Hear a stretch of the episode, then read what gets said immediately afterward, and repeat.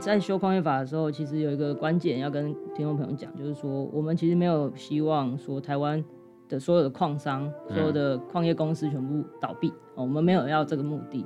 但是我们希望它在开采的时候，对这个环境剧烈的破坏，对当地人民剧烈的影响是可以被评估的。嗯，所以它就会造成一个效果，是它有很多不同的关卡要通过。那这些都是都是让矿商的成本提高。那这个提高，如果他们都还是有这么高的成本，他们还是愿意开采的话，那我觉得其实他们就是一个收购评估的开采。嗯，那它也会比较符合现在当代的社会潮流，或者是主流的这些环境保护的思维。那呃，他们开采的矿石也是要供全台湾人民使用嘛？对，所以那个平衡是我们这次修法的主要的目的。欢迎光临。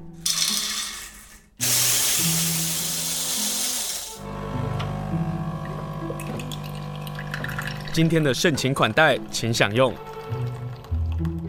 今天我们要谈这个议题，这个议题呢是在他当天要三读通过的时候，我特别花了一点时间跟听众朋友说，这件事情对地方或对全国来讲是非常重要的一件事情，就是矿业法的修法三读。那修法三读通过了之后，我们还要来再做一件事情，就是我们对这个矿业修法的认识到底有多少？这个矿业修法之后还有遗留哪一些的问题，要期待大家继续努力的事情。所以今天访问是地球公民基金会的议题部主任黄静婷，跟他来谈谈矿业法的修法的路啊，这一路来都有看到他的身影呢。我甚至我看到地球公民基金会用的照片，就还蛮。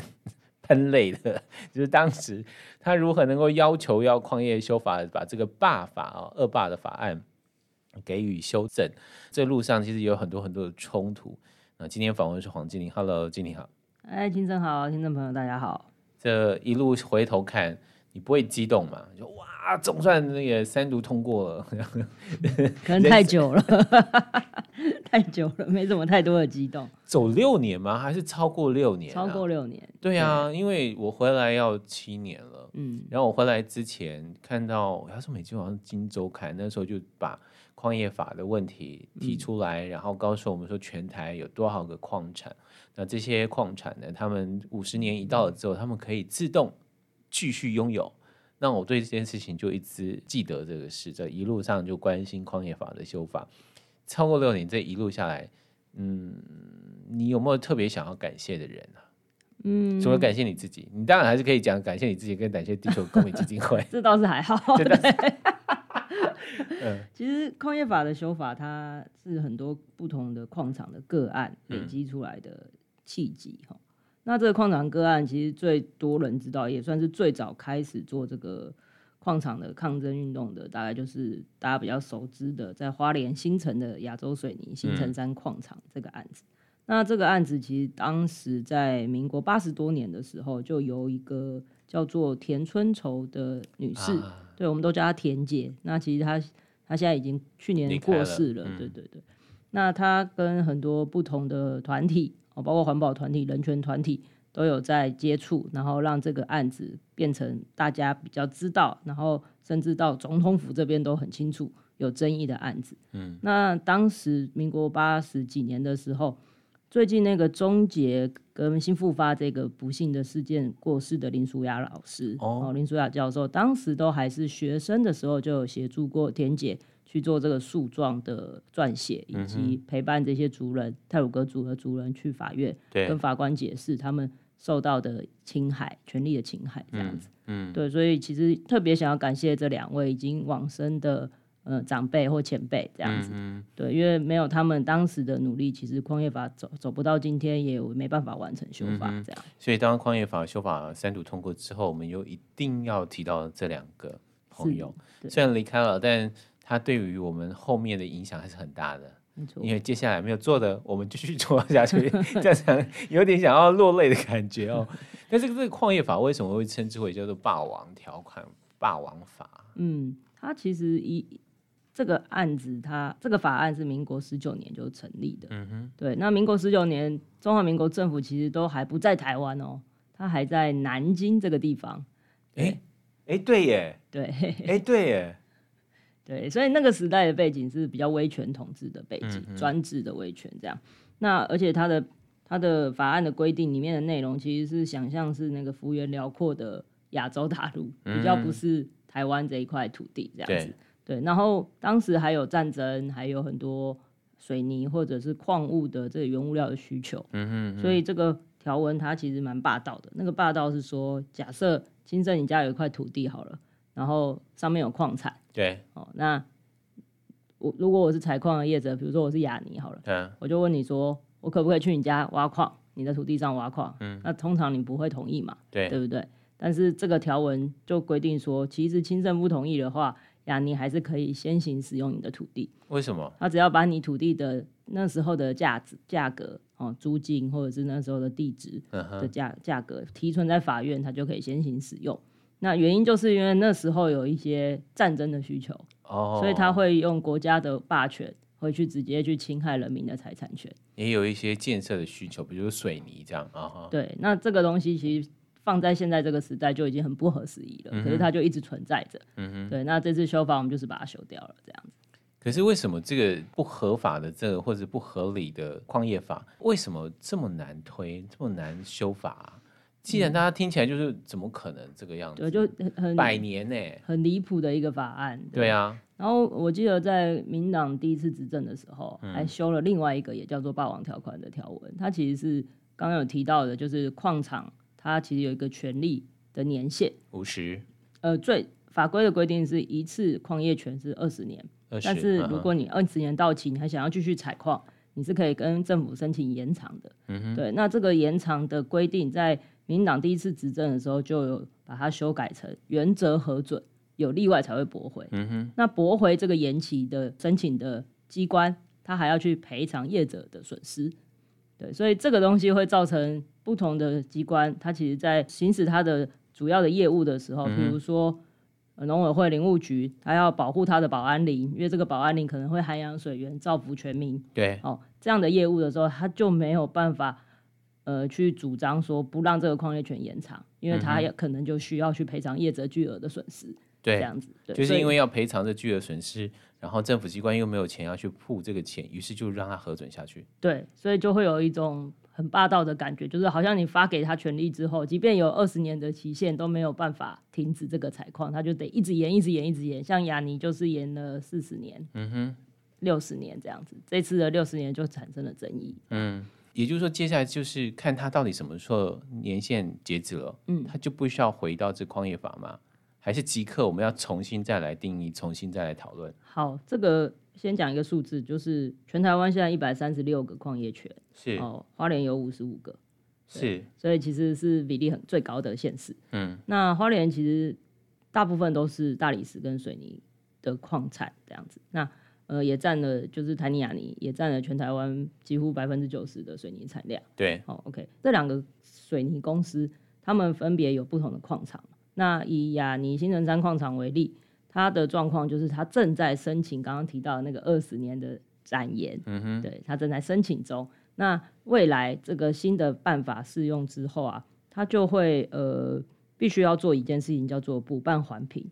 补办环评，因为雅尼的矿场是在民国六十几年出来的，对。但我们台湾的环评法是民国八十几年才出来的，对。所以它是一个在采开采前没有经过环境影响评估的矿场。那这次修法之后，我要回头叫他补做，嗯嗯。那补做之后，如果他通过哦，他就可以在没有什么样的规范下，就是就是他已经通过了这个这个评估之后，他就可以继续采矿。对。但是因为雅尼这个矿产啊，它已经剩下大概左十年左右的期限了，嗯哼，因为它的石头矿石的量已经差不多了，嗯，对，所以它最多最多就是在采这个十年，如果它通过环评的话，对，那十年到了之后，它还要继续在那附近采开开采的话，它就必须要依照新的这个矿矿业法去做很多不同的呃关卡，对。对，重新办环评是一个，取得部落的同意是一个，对，它还要提出。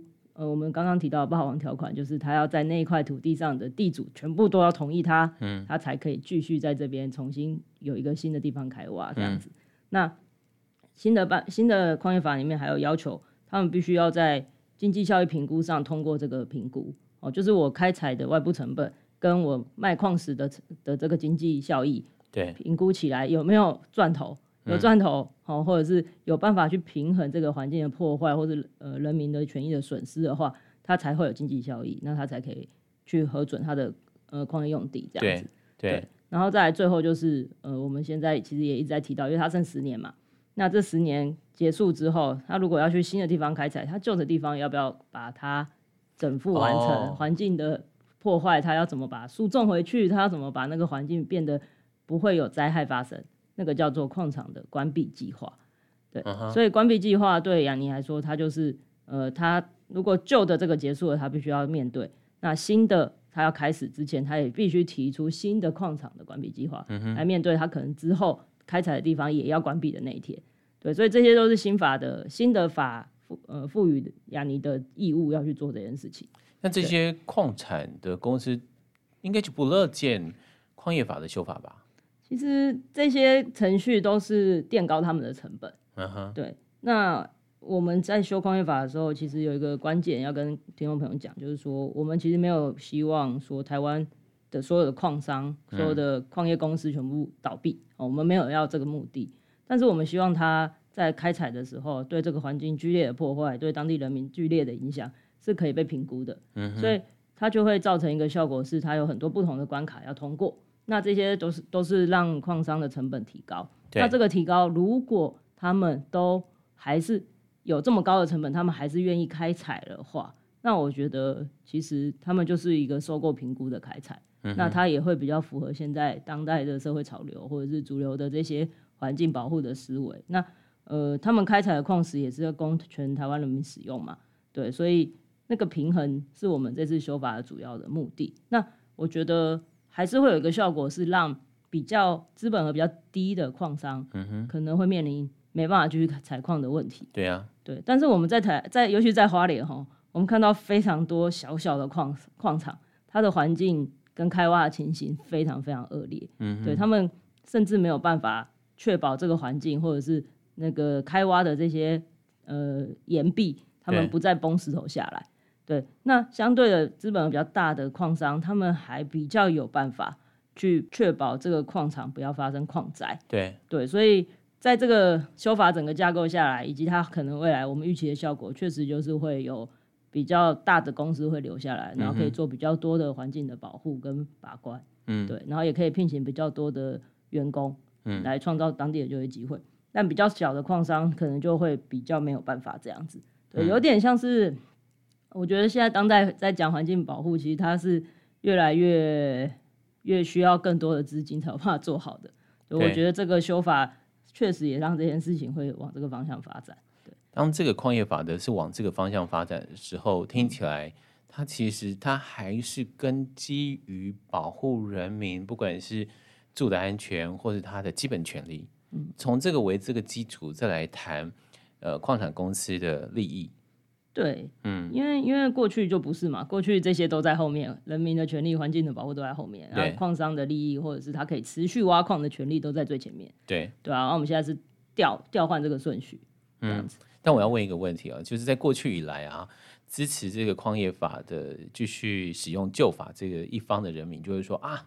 呃，将来台湾会面对战争啊，战争的时候就水泥是需要的啊，哈哈，这些等等，你你们怎么回应这个事啊？就是，嗯，你知道战争的问题，三普时就会拿来炒作嘛。对对，其实其实这题，呃，前阵子也在那个核能议题上发酵，就是战争的时候的能源选项。对，对，我觉得战争的时候的社会情境到底是什么？我们需要多少矿石？嗯，这个东西得盘点啊。但是呃，以台湾现在。呃，如果说水泥是最很重要的战略物资来说，台湾现在还有百分之二十的国内的产量是外销的，就是内需之外，还有差差不多百分之二十的矿石水泥是外销的。对对对，那我觉得这个东西其实如果战争的时候就拿回来自己用啊，嗯哼，对啊，我是不担心台湾会缺少水泥，因为因为不太可能，因为我们台湾的大理石。尤其是新城那一带，嗯哼，嗯，进一步就说挖四百年也挖不完。哦，对啊，对啊，所以其实我觉得，所以它的经济效益评估就根本不用做了，就是它可以可以可以可以可以赚得回来。这样反现在的经济效益评估反而是要让他去算它的外部成本，嗯，有没有办法，它可不可以 cover？它基基本上可以啊，但是让它的那个呃盈利可能就会变比较少，因为他要花多一点钱去做这些比较社会面的事情。嗯，对对。所以从一个外销百分之二十这样的一个数据上来看，嗯，面对所谓的战争的需要、水泥的建设的这个需要的时候，大家可以再思考。嗯、可是你既然谈到能源呢、啊，我刚好前阵子看到一个消息，就是乌克兰，乌克兰就是乌俄战争之下啊，大家都很害怕俄罗斯会去炸核能发电厂。可是他们就发现另外一件事情，是风力发电，嗯，并没有被炸到，嗯，为什么呢？是因为你炸一个风力发动机啊，就要一个炮弹，嗯，所以你要花多少个炮弹去炸？嗯，可是你炸一个核能厂，你只要一个炸弹就好了，嗯，所以在一个武器的这个成本效应上，你知道，风力发电就风力发电就这样安安稳稳在那里，嗯，哎，我我这件事情是。我没有想过的事情，可是透过国际新闻，反而觉得我们要支持能源发电啊。再生能源部分本来就是比较韧性比较够的，对对吧？因为它分散嘛，嗯，然后它散布在各个地方，你要一次炸掉不太可能。对啊，对啊，核电厂你炸一次就是附近几百年都不能用了，嗯，对对对，那个影影响是差很多的。好，那这个是题外话了，但就一并给大家做一个参考。可是，在矿业法的这修法里啊，我想有一个在地方上也要谈的，就是。原住民的智商，嗯，从呃雅尼到现在所面对的问题，或者是当矿业法修法了之后，我看到台南部落，嗯、就外县市的台南部落，他们也有动作，可不可以来谈谈这个原住民智商在矿业法的三读通过，嗯的影响？好，诶、欸，其实原住民的智商在原基法里面就已经制定过了，嗯，对，只是其他目的事业法，比如说矿矿业法。他并没有要理会这个原基法的意思，这是在台湾的呃法律制度上是一个很怪异的状态。对啊，对。但是呃，在这几年的呃倡议之下，加上雅尼的事情哦，然后还有各地不同原住民的矿场的抗争事件，我觉得呃，包括经济部哦，矿务局的主管机就是矿场主管机关，还有我们地方政府，其实我记得在二零一六年的时候，我跟他们说。哎，这个地方是依原基法要做智商同意啊，他们对于原基法和智商同意这几个字都是一脸茫然，完全陌生的。对，可是到了现在，基本上，呃，我们从台南这个案例，就是前几天在南投的一个矿场的抗争，对，我们就看到主管机关就是矿务局这边，他们把采矿的流程。图秀出来之后，发现哎，原民咨商变成他们的流程的第一步。嗯哼，对，之后才是一些不同机关的这些核准，这样。对对，所以其实我觉得这几年的倡议有一个成功的地方，就是让这些开发为主的这些目的事业主管机关，他也意识到说，哎，原来原基法这里面就有规定，然后原住民的咨商同意，原住民当地的原住民的权益需要被 care 到。对对，那我觉得这个是大家已经知道的事情。好，那在矿业法里面他怎么做呢？现在的两条规定，吼，一条是新的矿场，它必须要经过部落的同意，对，才可以核准。对，哦，那已经正在开挖的矿场，它必须在一年内，法律公告实施后的一年内去取得部落的同意，哦，否则它也没办法继续开采。嗯哼，对对对，所以接下来全台湾有七十九个矿场。要咨商取得部落的同意，嗯哼，对，那目前的统计是还有三十一个还没开始做，嗯、那他们在修法后就要赶快开始了，这样。他就是在新的部落这边，新的矿产部分就算在新的矿产这部分。哎、欸，我刚说的这个是旧的要补做这件事情，哦，对，新的要做没有问题，旧的也要补做，对。那台南部落那边就万一说他不同意，对，就奥子啦。对啊，像。礼拜天，上礼拜天就是在南投日月潭的南边有一个矿场叫北元矿场，它是水晶矿，是台湾很少数的水晶矿。对，它在很久很久，大概三四十年前就开挖过，然后后来就一直停下来。嗯，那最近想要有开一个新的矿场，就去智商问问部落的意见。嗯，嗯，那部落在二零二零年的时候跟上礼拜的时候都做出决定，就是不要这个矿场存在，这样子，他们不希望他去挖矿。对，所以基本上他们后续的程序就非常难走下去了。嗯，对。但也因为呃谈谈部落的原住民的抗议，我才知道原来台湾还有水晶矿哎。没错，没错。在五月二十六号矿业修法正式三读通过之后，我们对于矿业法的了解有多少？或者是对于矿业法接下来在地方，我们刚刚说到了花莲有五十五个矿产嘛，那这几个矿场呢，它又如何来应应？那静宁，请问一下，就是我我自己在看这个条文啊，其中有一个部分就是资讯公开跟公民参与，这个很重要嘛，就是我这个工厂要开了，反正我就问过原住民啊，这边如果是一个原住民部落或者传统领域的话，我问过原住民就好了，我为什么要公开呢？好，呃，有几个案例跟大家分享，就是我们在修法过程中有发现一个案案子，在和平林道，嗯、对，在和平林道沿线，它叫大园，就大小大原来的原这样。对，它在呃呃八十几年还九十几年的时候通过了环境影响评估。那那时候的环评的委员有给他一个数字，那个是他只能开采多少的一个量，对，哦，以及它的海拔的高度，哦，它只能开从山顶开始开采到，比如说海拔五百公尺左右。我我举个例，大概是这样。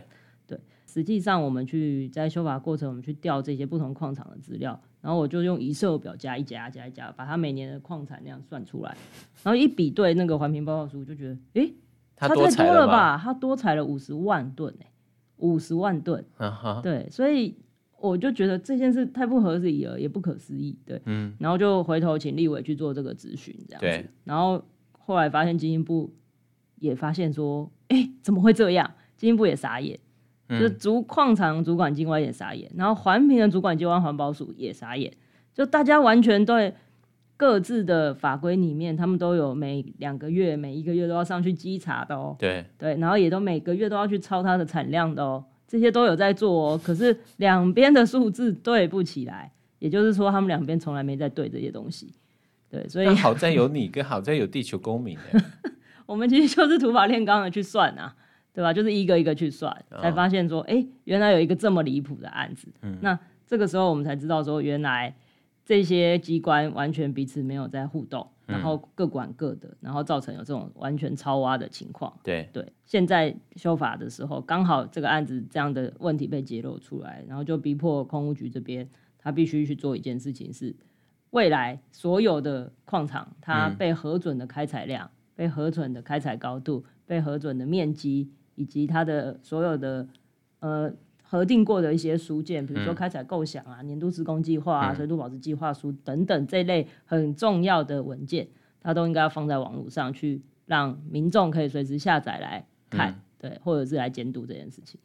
这让我想到，就是我们炒股票啊，我们必须要知道这个公司的盈利啊、它的营收啊、它的相关的报告啊。其实矿场公司其实也是做这样的一个报告，嗯，对，不是说投资者啊，可是对于。相关的人员，特别是在这一区生活的人，也要知道这个讯息。对，妈呀，原来这样子可以找出另外一个问题，然后在矿业修法里头把这个给增订进去哦。对，我们还因为这个案子，让那个经济部必须要未来每一个矿场，他都要去揪环保署，嗯，去揪地方政府一起来联合稽查。请问一下，经济部到底乐见三读通过吗？因为你知道，其实他们工作变很多啦。对啊，对啊，就是听起来就是觉得。嗯，我相信他们也必须得要这么做。对对对，因为太他们自己很很多公务员在公开的场合也会说啊，矿业法有很霸道的条文，他们自己讲的。嗯，对，因为其实那也不是现在的公务员定的嘛，都是很早期的，所以他们自己一看都会觉得哇塞，怎么会这么离谱？嗯，对。然后竟然会有这种就两个机关完全没有互动的状况，他们都自己都很。一直很懊恼，跟百思不得其解，为什么会这样？嗯，对，所以我也觉得这个修法对他们来说，或许也就只是把事情变得比较正常而已。对，其实也是保护他们的，他就是他们有法条的依据，可以行使公权力。对，没错，让他们去做很合理跟该做的事情，然后他们有一个必须要这样做的法规，嗯、让他们这样子好处理。但是矿业法修法之后，还有很多的事情要做，比如说你刚刚讲到那个。我就不大懂，就是那个环境的维护计划，嗯，嗯，那个可不可以跟大家谈？因为另外还有一个部分，你刚刚讲到的是，这个当这个矿产必须要关闭的时候，我们不要说复原啊，嗯、那他要怎么做？那我我光是想到这些，我都如果我是那个公司，我都觉得这好头大哦。对，大家大家可以想象一下，一个一个山头慢慢的被挖空，嗯、然后挖到凹洞，甚至挖到平了。嗯哦，那这个其实对环境影响是非常剧烈的。对对，那呃，我们在国外看到非常多的案例是，他们在结束这个矿场前，他们就跟当地的居民或是土地的地主，哦，去讨论说，哎，未来这块土地你们要怎么利用？嗯，那我们看到很多案例就是，变成大鱼池啊，变成花园。对，因为哎，我们在意大利看过有鱼池的案例，真的，真的有鱼池。对，然后去养一些比较经济效益比较高的鱼，对，对，变成养殖渔业这样子。对，但那个前提是下面没有住那么多人，对，下面是没有住人才上面才可以养鱼这样子。对，然后或者是变成博物馆或者是游乐场。那因为采矿是地表人类最强大可以改变环境的一个技术，对对，所以如果在采矿结束前已经确定了这个块土地要干嘛之后，这个采矿的企业就有办法把那个地方的地形修得要你要的样子，当地居民要的样子。比如说，好，我只知道盖停车场，那我就把它修得平平的。好，然后如果我要盖博物馆，哦，或者我要盖花园，可能需要一些起伏。嗯、如果我要养鱼，我可能要一个洞，哦之类的。但是但是等下等下等下，我从我们花莲人的这样的角度想，就是你把那个洞给挖了一个大洞，嗯，我可不可以要求把它补回来啊？可以啊，当然，它其实不是补回来，它是把旁边削平之后变平的。哦、对对对对对对，一个洞本身不合理啦，因为它会装水嘛，台湾又这么多雨，对，装水之后会崩下来，这不合理啦，对，通常不太合理，哦、除非那边的地质很是状况是很稳定，嗯哼，而且下面没有住人这样，嗯，所以。它这个修修改这个地形需要的时间也不会是一年两年，它可能是五年到十年。对，所以这个矿场关闭计划越早提出来，越早跟部落的居民或是当地的人取得共识，越有机会往那个大家未来想要的发展走。嗯，对。那我们期待的矿场关闭计划是这样。嗯，对。那甚至可以把这个劳工的权益，好，比如说我矿场结束前，这些人他以前都是采矿的工人，啊、或是技师，对啊，他们是不是可以？转换职业变成博物馆的员工，嗯、或是花园的园丁，嗯、哦，或者是养鱼的专业的养殖渔业的那个渔业从业人员之类的，嗯、这这样的东西，它也是需要时间去做转职的辅导的。但这个东西其实是参考国外的案例，德国啊、英国啊这些案例。嗯，但我们台湾目前修法完成之后，我们其实就是修进了矿场关闭计划。那矿场关闭计划里面该有什么内容？就留待这个之后的执法要去制定。那我们要做的事情就是追踪这个执法，可以尽量往我们的理想走，这样。那好。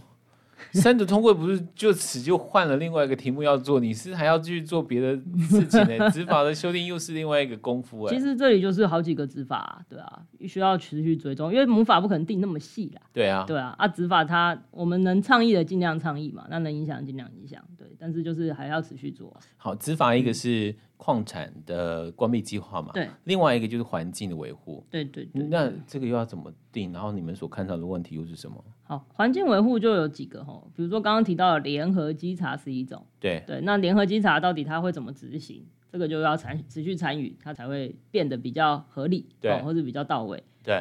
那再来就是呃补办环评，我们有几个大的矿场，比如说雅尼要办环评，嗯，那环评其实是有很多公民参与的机会的，所以我们也要去参与这个环评的审查现场，去监督这个环评的审查，嗯、它都大部分都会在中央的环保署。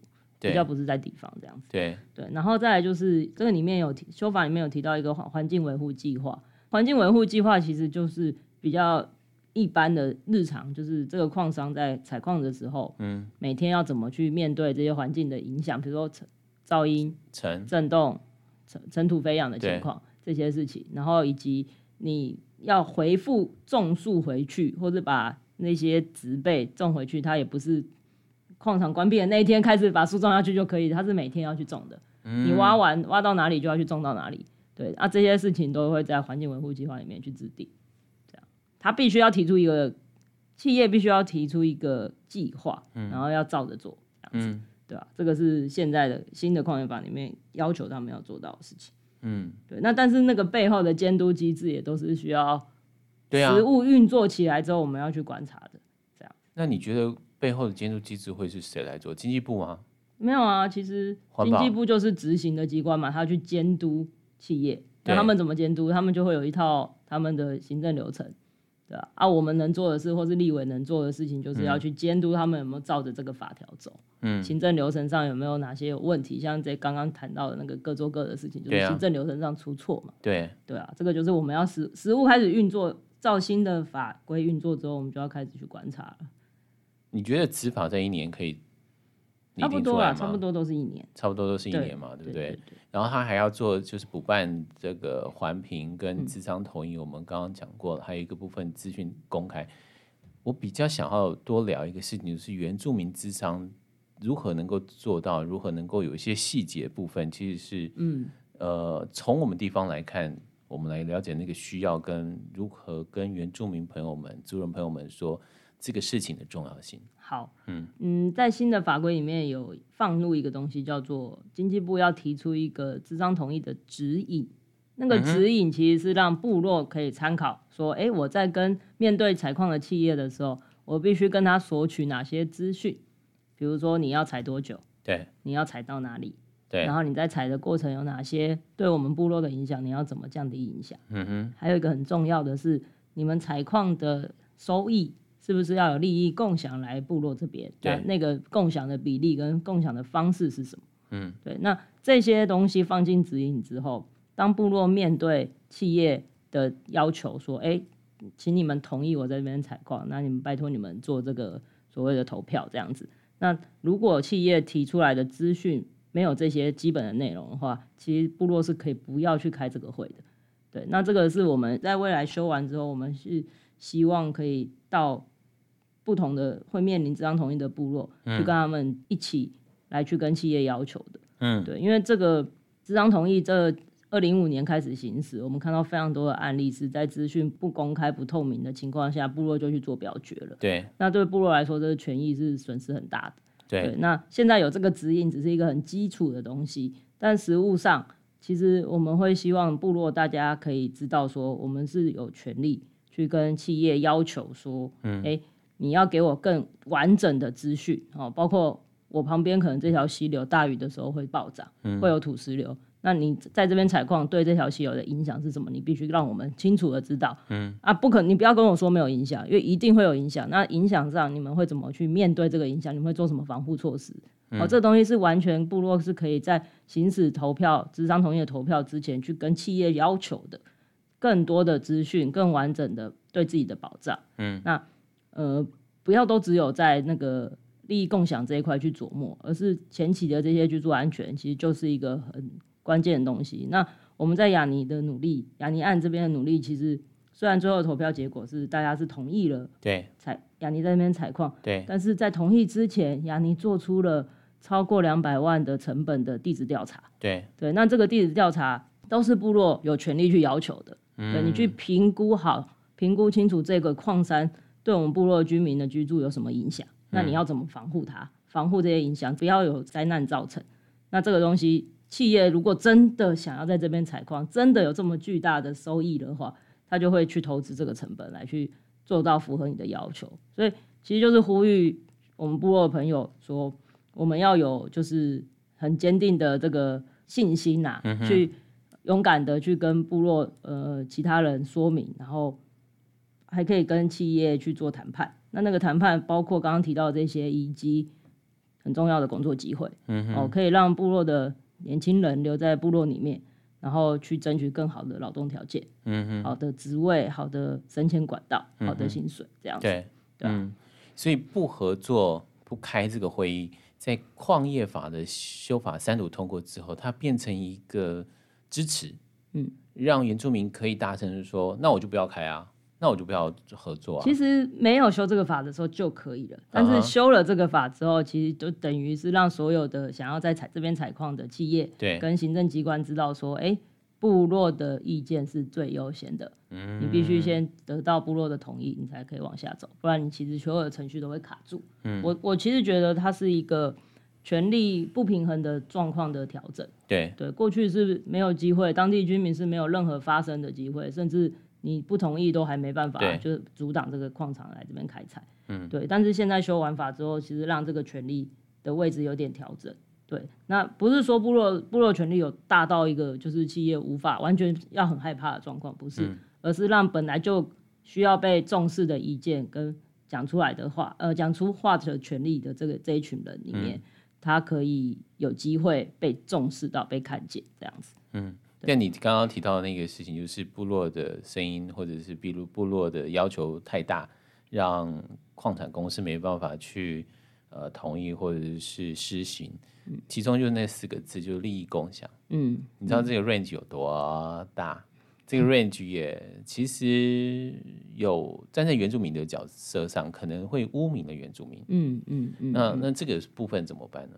哎、欸，我觉得这是一个协商的过程呢、欸，它会很有意思。就是如果这一群部落里面的族人是非常反对这个矿场来来到这个部落的话，他其实是可以用利益共享的方式去谈一个很高的金额。或是呃价格这样，嗯、然后让企业知难而退。哦，那如果他是没有要反对这个矿场出现在部落的话，对，那这个谈判就会自然而然成为一个平衡。嗯，那个平衡就是，你如果开一个条件，这个矿商负担不起，他也会倒闭，或者是他根本没办法在这边采矿。对，对，那你如果希望他留下来，你们在这个谈判的过程就会谈出一个两边都可以接受的金额。那我觉得这个谈判很重要是。部落过去都没有机会谈，他是企业给多少，他们就拿多少。对啊，现在不是这样，现在应该是大家要能当自己家园的主人，去开价格，然后让企业来决定说我有没有足够的能力来这里采矿。对，那个主体性是完全不一样的。嗯，对对对对对，我觉得比较是这个状况。嗯，对，我喜欢你刚刚说的那个当自己家园的。主人，嗯，而这个主人是来自于我们族人朋友们自己的那个自信，以及要保卫家园这样的一个共识。它即使小到，比如说砂石车的进出，进入到部落，对于部落的影响，其实都是一个我们要去谈判跟要求给予改善，或者是他们的因应的对策，对不对？对。好，所以这个矿业修法，它只是 听起来，我本来以为是一个很快乐的事情，就是 成功了耶，就发现。没有，啊只是一步哎，对，后面还有很多执法要做，对，还有很多接下来要谈判的部分。嗯，其实地球公民基金会又要在里头去是帮助各个的部落或者社区或者地方去进行谈判，或者要求我们刚刚讲到资讯公开这件事情。没错，哇，你们还有很多事情要做。对啊，之前这一步就卡了七年，那我想这一步通过之后，后面应该就可以快一点吧？嗯、对啊，让事情赶快都到轨道上这样。所以上一次我跟大家说，就矿业法在那一天然后单独通过这件事情，我就觉得是一件很大的事情。但我忘了要说一件事情，请支持地公，请支持地球公民基金会。其实你们花了很多的人力、跟金钱、跟时间在这件事情上。